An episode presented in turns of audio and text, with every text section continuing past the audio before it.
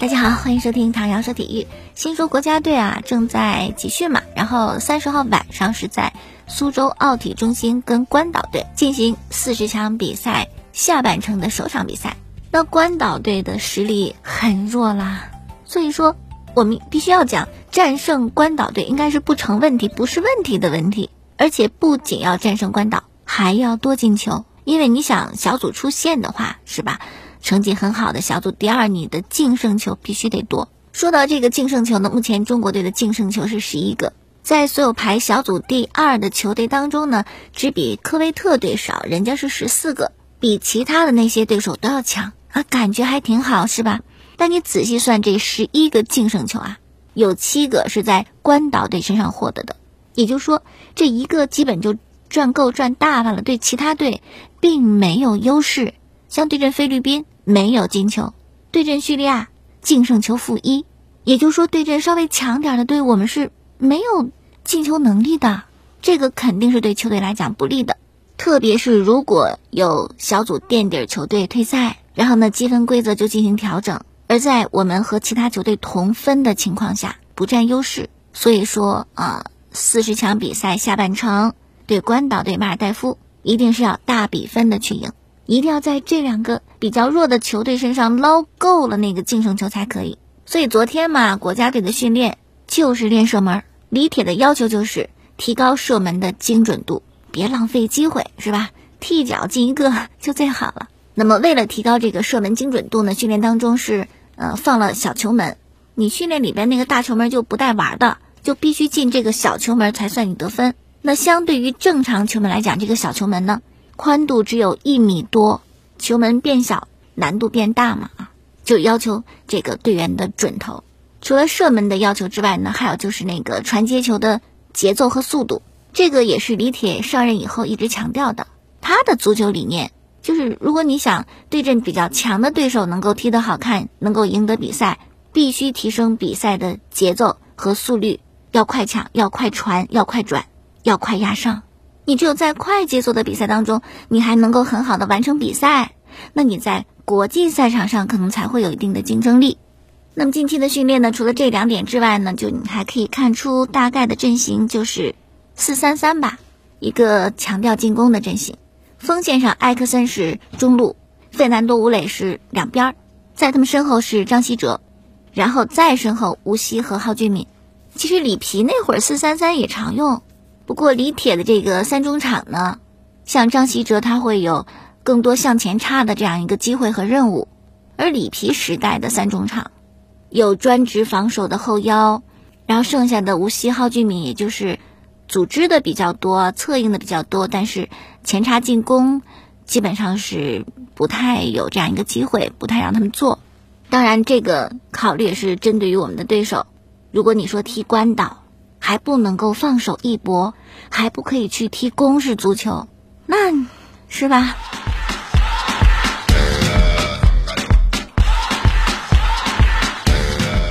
好，我们的第一个对手关岛队已经提前一周进驻到苏州赛区。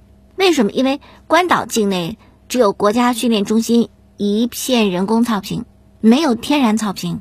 那你踢比赛是天然草坪，只能多适应，提前适应嘛。所以他们就向足协提要求说，希望能够早点来啊，在条件好的草皮上进行备战。足协同意了，所以呢，关岛是提前一周就到了中国来备战。抵达浦东机场以后呢，关岛全队是在机场接受的核酸检测，然后到指定地点进行隔离，检测结果全队都是阴性，然后呢，直接就送到了苏州赛区。我们对阵关岛的首回合比赛是在一九年踢的，当时还是里皮的主教练。在广州天体七比零战胜对手。那这次关岛足协的二十四人出征名单里边有十个人是参加了首场比赛，还有六个人是在美国踢球，但他们是在那个美国的大学球队，所以其实实力是有限的。而且受到新冠疫情的影响，关岛队之前任命的主教练韩国人徐东元一直没有能够去上任，所以现在这个球队的所有事务是由关岛队的韩籍技术总监。金香勋负责的，金香勋球员时代跟国家队有过交手，对李铁非常熟悉，而且金香勋还曾经是在一六赛季当时在江苏队辅佐那个时候江苏的主帅崔龙洙，当时他就说啊，江苏队阵容太豪华了，不但有超级外援，国内球员也非常棒。当时金湘勋非常喜欢吴曦和李昂啊，印象很深刻，所以他其实对一些国脚非常的熟悉。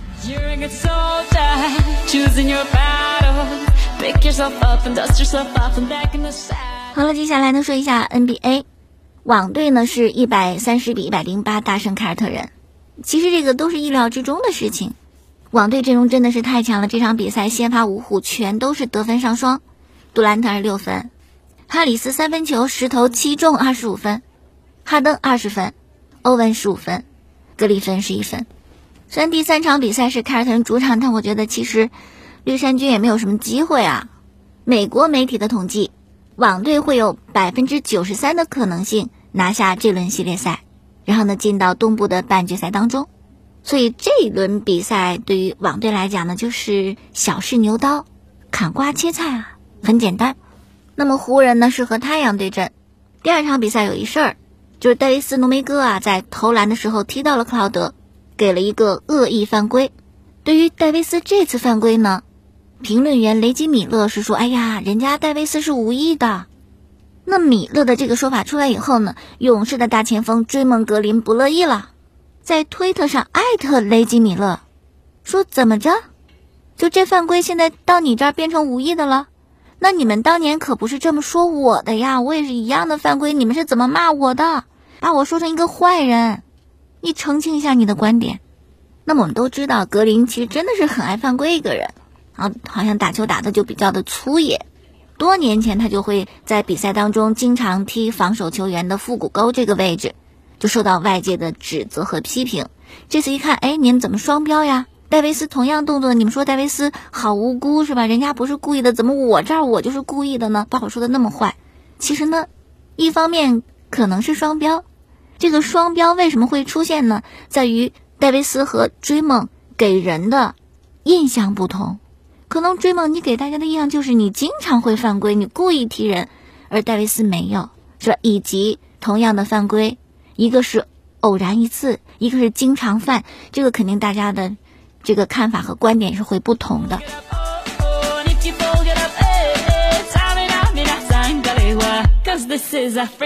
好了，再看欧洲足球消息啊，德国足协在昨天下午宣布，跟现任拜仁的主教练弗里克达成了协议。弗里克将在欧洲杯以后接手德国国家队。看到那个签约仪式，弗里克特别开心啊，因为他很早或者一直以来的梦想就是当德国国家队的主教练。所以说，当时巴萨还想啊，你来我们俱乐部执教吧，没有可能的啊，巴萨根本不在弗里克的考虑范围之内。那么执教德国国家队呢？弗里克的薪水是六百五十万欧元，比拜仁时少了一百万。但是比现在的德国队主教练勒夫的薪水三百八十万已经高了很多了，而且带国家队呢，其实没有那么大压力哈，假期也比较多哈，还是很轻松的。好了，再说巴萨的演员工作，因为没钱就买的那合同到期的比较多啊，就不去买了，引进合同到期的比较多，合同到期就自由身嘛，就没有转会费，不用再花钱了啊。那么像阿圭罗就这样的，然后加西亚也是。那在巴萨的考虑当中呢，还有德佩。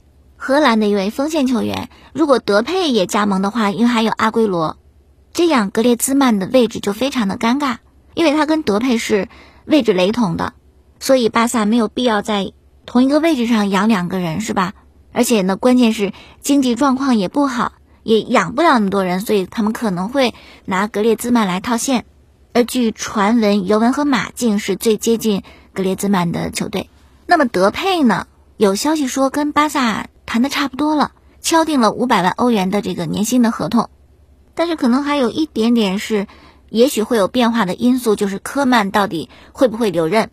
因为德佩莱是冲着科曼来的，或者是科曼力主要德佩，如果换了一位主教练，也许德佩不在这位新主帅的考虑范围之内。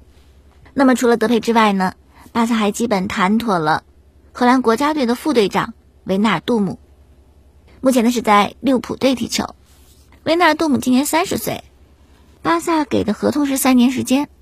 那维纳尔杜姆是中场，比较强悍的一个球员，头球很好，包括后插上能力不错。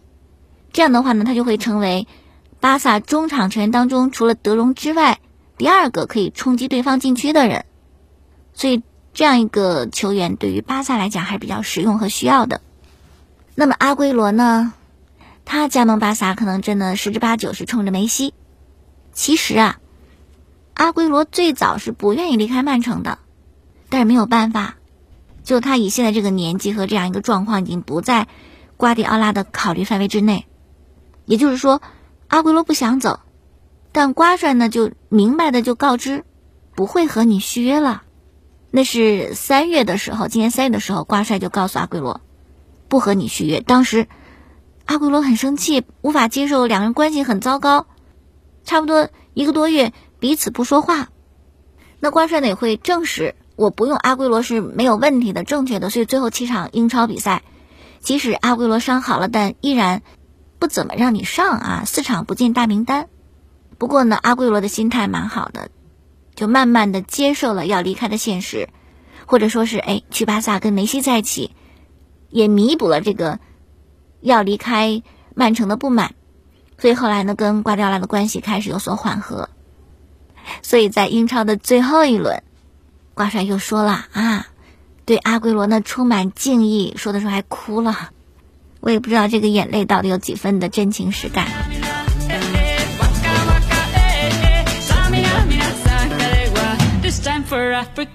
好啊，巴萨买这个买那个，虽然有一些是合同到期的球员没有转会费，但有些也得花钱呐，就得筹钱。怎么筹呢？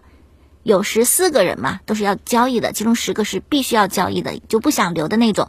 包括啊乌姆弟弟这位法国球员呐，真的是在巴萨就算废了，一直有伤，即使没伤的时候也无法发挥出他很好的水平。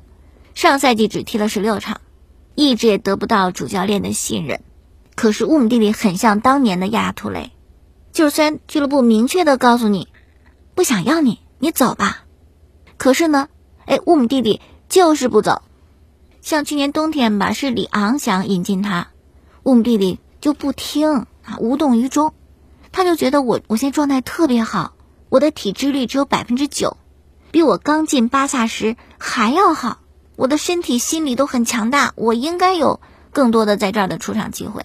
那可能是不服输的心态吧，以及年薪一千两百万欧元，是吧？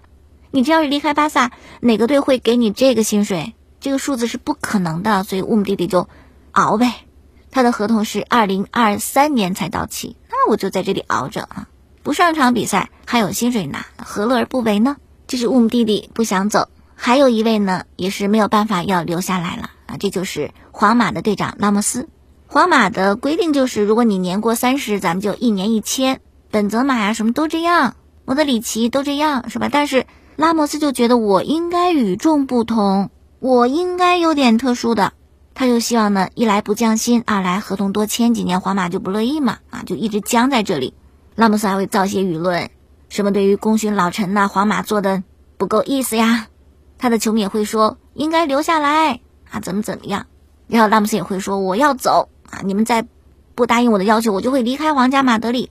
但事实是，已经不够健康以及年纪很大的拉姆斯，没有太多球队关注他了，没有球队给他发邀请，也没有球队给他丰厚的合同，所以最终呢，还是只能答应皇马的要求，续约一年，降薪百分之十。有感而发，遥感而发。其实我觉得吧，如果你真的是爱这支球队，你会为了他的发展去考虑，而不是为了自己挣多少钱。如果你觉得你可以为球队做更大的努力，你就留在这里；如果你觉得你可能已经不能够百分之百的为这个球队付出，你的能力已经不能达到百分之百，你就可以稍微的往后让一让，让更年轻的或者更优秀的人去占据你曾经占据的那个位置。我们要接受衰老，接受不再是唯一，不再是主力。你像巴萨的哈维和普约尔，当时球队给的都是终身合同啊，可最终呢，普队和哈维都选择离开，因为他们就觉得，我拿这份钱，但是我不能够像之前那样付出那么多，所以即使给了终身合同，还是选择离开的。好，再说说国米啊，国米的老板呢，也是曾经江苏苏宁的老板。但是苏宁在 上赛季成为中超冠军以后，一顿操作，球队没了。然后呢，国际米兰也是获得这赛季的意甲冠军，会不会像苏宁一样？因为它也存在着欠薪的问题，经济状况很差的问题，会不会也没有？当然不会。我们那天也讲过啊，意大利足协以及欧足联是不可能让你这样去操作的，啊，会罚的非常厉害。所以呢，国际米兰会想办法。前两天的消息也算是好消息吧，就苏宁跟橡树资本达成协议，给国米带来二点七亿欧元融资贷款，哎，可以帮着国米解决经济困难。然后呢，就是跟国米合作二十六年的贝奈利还继续合作，这不就有钱了吗？但其实呢，没有这么乐观，因为借你的二点七亿，你是要还的，不是白给。这个钱可能解决了现在的这个欠薪或其他的问题，但是没有办法保证你下个赛季的一些投入，所以其实国米还是很困难的。所以在这种情况下呢，张康阳给国米的新赛季设置两个基调：一，整体的薪资要降薪百分之十五到二十；第二，人员清洗，在转会市场要净赚一亿欧元左右。那不就是卖人吗？你转会市场赚钱，卖球员啊。要卖谁？卢卡库，据说切尔西、曼城和热刺啊看上卢卡库，还有老塔罗，皇马跟马竞看上了，还有阿什拉夫，拜仁看上了。那这些人都是国米的绝对核心啊，离开一个可能就伤筋动骨，别说离开三个还怎么玩是吧？会对球队的整体构架产生巨大的影响。所以张康阳这个决定就激怒了国际米兰的主教练孔蒂。孔蒂说：“你当时向我许诺，会继续在转会市场追加投入，引进更多强力球员，不但再获意甲冠军，还要向着欧冠进发。结果现在可好，你卖了，你都卖了，那我下赛季我带谁玩啊？所以意大利媒体有一个消息，说孔蒂决定要走。那按合同，如果国米解雇孔蒂的话呢，是要向他赔偿六百万欧元。现在双方就在对这笔钱进行谈判。”如果谈的比较顺的话呢，可能未来一两天，孔蒂就将和国际米兰说再见。轻轻的我走了，不带走一片云彩。好了，今天就说这么多，感谢收听。节目之外，可以在蜻蜓、荔枝和喜马拉雅上啊，在网络上收听节目，搜一下“唐瑶说体育”。明天我们再见。